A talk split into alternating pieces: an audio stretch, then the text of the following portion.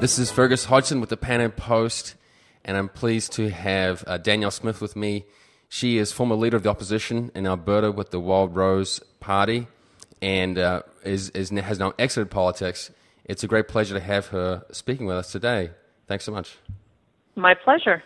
Right, and I wanted to have Danielle on because she has considerable experience as a journalist and advocacy for the Canadian Federation of Independent Business, and then entering the political domain in Alberta, which is, I think we don't necessarily need to debate this point, as the most conservative or classically liberal limited government province in Canada. Uh, similar to what we might might call a Texas of Canada, and I say that in a positive manner. What made you maybe be disgruntled or concerned, so much so that you made the jump from the advocacy realm into actually standing?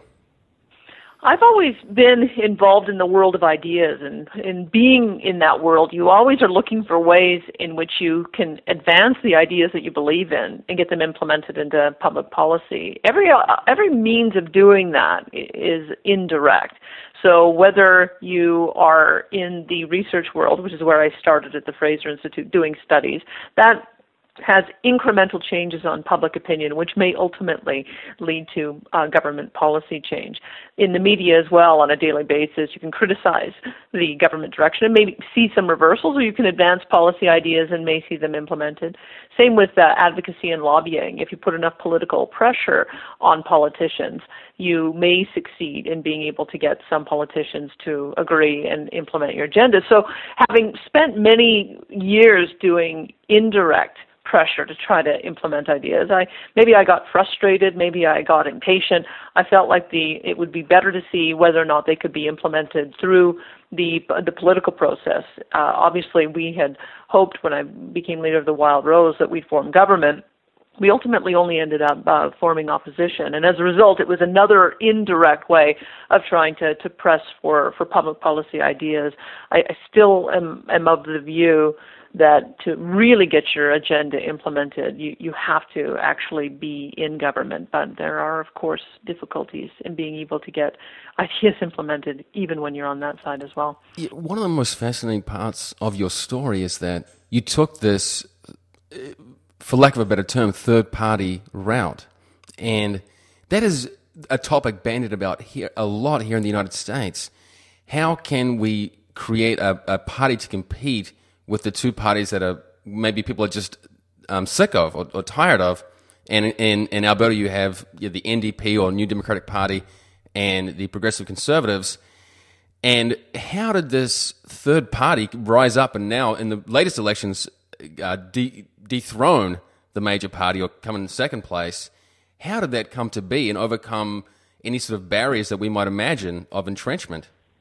Well, the the reason Wild Rose began is because the governing party was no longer conservative party. Under successive leaders, it had begun uh, a major, not even just a tilt, but a major drift to the left, and it was leaving a lot of ideas that we cared about in conservative circles on the table. That we saw a massive increase in government spending, a return to deficit financing, an increase in debt, which we know ultimately, when you get that factor, if you're living beyond your means, ultimately it means one of two things: um, a massive debt that starts cannibalizing away from program spending because of operational finance charges, mm. or it means uh, new taxes in the future. So that was the reason for the Wild Rose. The reason why I I uh, chose to try to reunify conservatives is that when, when they when they chose their last leader, which was uh, Jim Prentice, mm. I believe that he had very much the same ideas that I did about where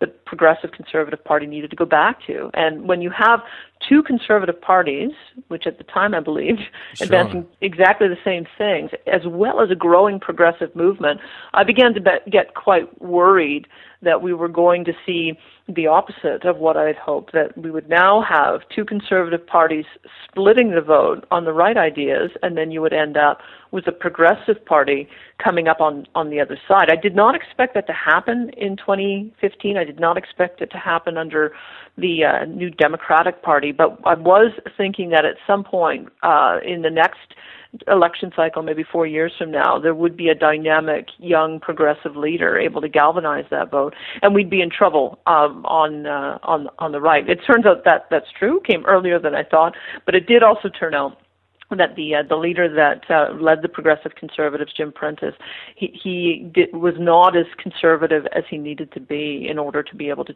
truly unify conservatives, and so that's the situation we find ourselves in today. Started out for the right reasons, and we ended up with the exact opposite outcome that I had hoped, because in the end we ended up splitting the vote. Right. At this point, it seems like both parties lost out in this arrangement. As you as you said, it came earlier than you expected is there just too much um, bitterness or um, animosity between these two parties to reunify? it's tough for me to know. I mean, it's going to be up to the leaders of those two parties to decide what the next step is. I, I don't regret creating the the Wild Roses and and giving a boost to I shouldn't say creating I don't regret joining the Wild Roses later and creating the boost that that came from that because it, it really was needed to shake up conservatives and get them thinking about what it is they actually wanted from from their government. But the the fact that we now find ourselves in a position where we have a unified progressive vote on the left and a fractured vote on the right. And in my opinion, if, if that fractured vote does not come back together in some way around around conservative principles that both members of both parties can support, then I think that we're in line for a new democratic government for, for two election cycles, three election cycles, maybe longer. Alberta is known for dynastic uh, governments of lasting 20, 30, or, or in the case of the PCs, 44 years. So, in my opinion, it is essential for the, the membership of both of those parties to decide what it is they want the conservative movement and the conservative party to look like and to come back together in some way. Do you want to comment on how the, the progressive conservatives got so far off base? Because as people are aware, Alberta is the is the booming province. It's the one with the most revenue coming in. I mean, I'm, I'm, i know much of that. A lot of that gets taken away through these equalization programs, but still, deficit spending in a province like Alberta, and this came before the oil price challenges, would seem totally unnecessary. I think we've been on a march to uh, elect a, a progressive or NDP government for the last decade. Ralph Klein came in having inherited a major mess of a $23 billion debt, massive deficits, an amount of money that was uh, cannibalizing a gain from program spending because of finance charges. But he, he had a, a pretty modest agenda of what he wanted to do. He wanted to, to balance the budget without raising taxes, and he wanted to create a streamlined regulatory environment to attract business, and he wanted to, to pay off the debt. He did all those things, and then it's um, it's like he didn't know what to do next. And as a result, the drift set in. The taxes uh, began to be cut in a massive way uh, to appease the conservative side of the spectrum. But meanwhile, uh, a bunch of additional resource revenue was rolling in, and so they continued to increase program spending with massive settlements to public sector frontline workers to keep the labor peace and appease progressives.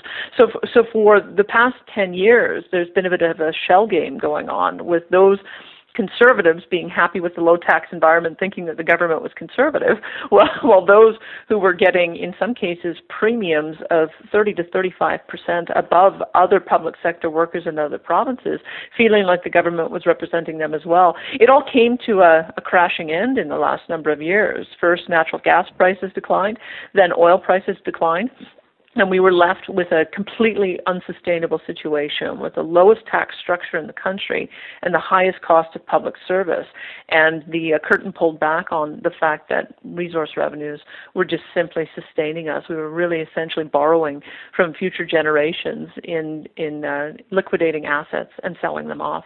And as a result, uh, the latest budget came in and it blew the coalition apart. It uh, proposed spending restraint, which alienated progressives, and they went to the NDP and it proposed uh, significant tax increases, which alienated conservatives, and they ended up splitting between the, the PCs and the and the Wild Rose. But it all it all goes back to the fact that we've had 10 years of government that was not principle based, that didn't have a particular ideology that was driving the decisions being made. It was just let's see do whatever it takes to sustain power and hope that oil and gas prices continue to to to uh, uh, mask to to cover the the, uh, the, the, the fact that we've got serious challenges. Right, right. Well, look, you, and you came in the middle of this as a classical liberal who I guess was in the end seemingly ostracized by both parties, or seemingly felt like you were not there was not a home for you. That uh, in the in the Wild Rose, I guess the the perception was, and maybe you agree that there was this um, social conservatism that you didn't feel comfortable with, and then and obviously the PCs there was no fiscal conservatism, or at least not enough until recently for you to feel comfortable with that. Looking back on that, wh- how could you have maybe better navigated that?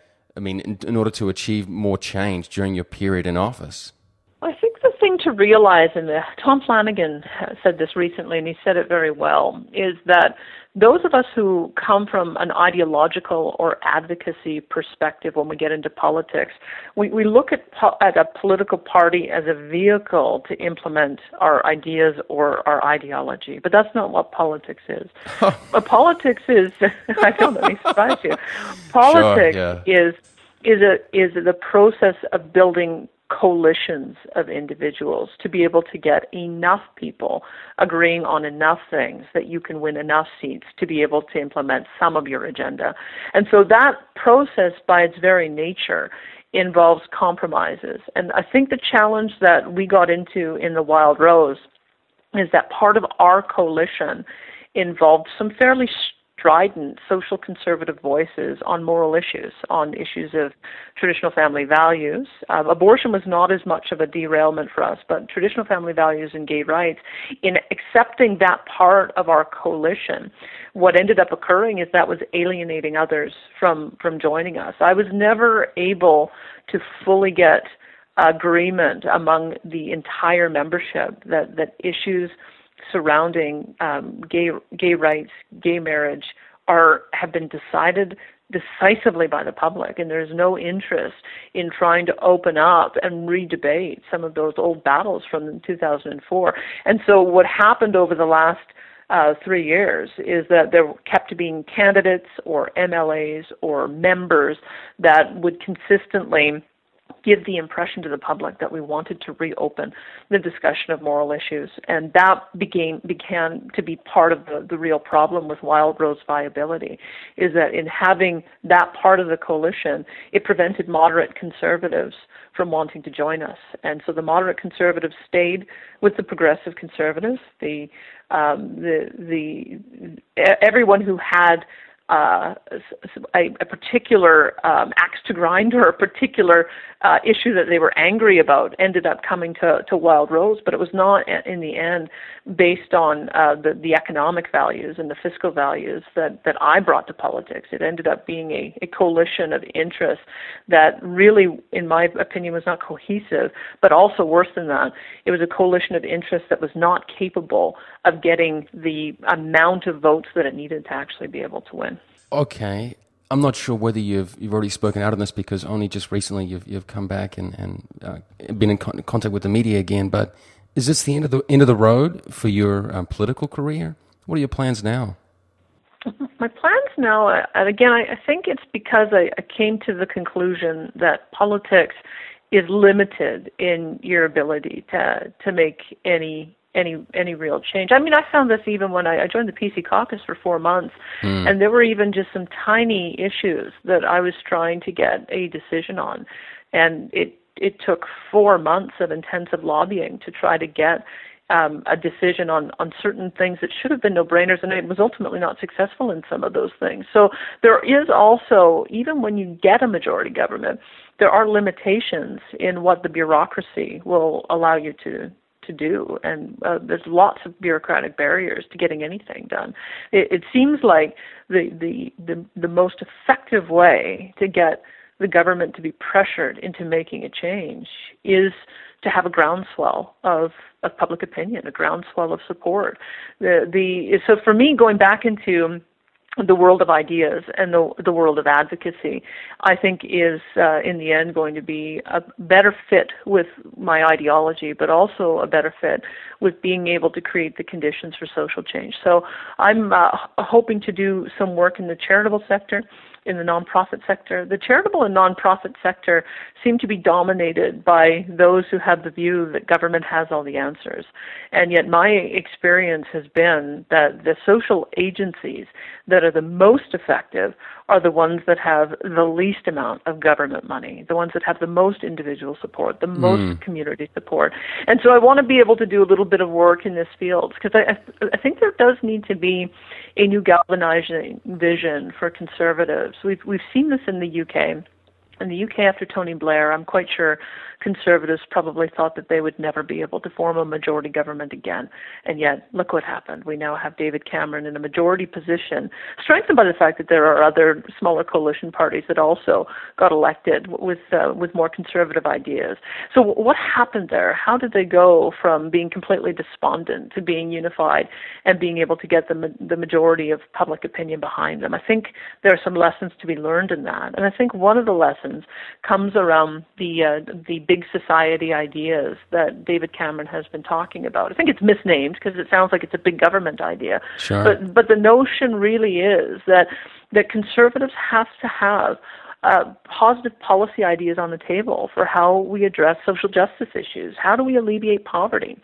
How do we how do we address issues of homelessness and addiction and mental illness that mm. lead individuals to relying on government if we can start addressing root causes but from a conservative perspective a community based perspective and celebrating the things that work in our individual communities i think that will then allow for us to uh, to turn to government less and less when we end up with these kinds of social problems because we'll be taking care of our own in our own communities so those are the that's the area that i want to be involved in for a variety of reasons. It, it just seems to me that this is the, the reason why gro- government has grown so large is because of this social compact that happened back in the 1970s, where Justin Trudeau, basically uh, our, our, prime minister at the time, mm. said, "Don't worry, happily pay your taxes, and we, the government, will take care of it."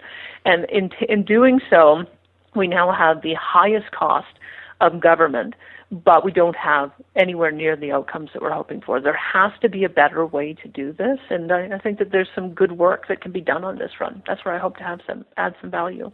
That, that's great, uh, Danielle. I wish you well well in your next endeavors. Uh, we've been speaking with Danielle Smith, former leader of the opposition and mem- member of the legislature in the provincial government of Alberta. Thanks so much. Thanks very much.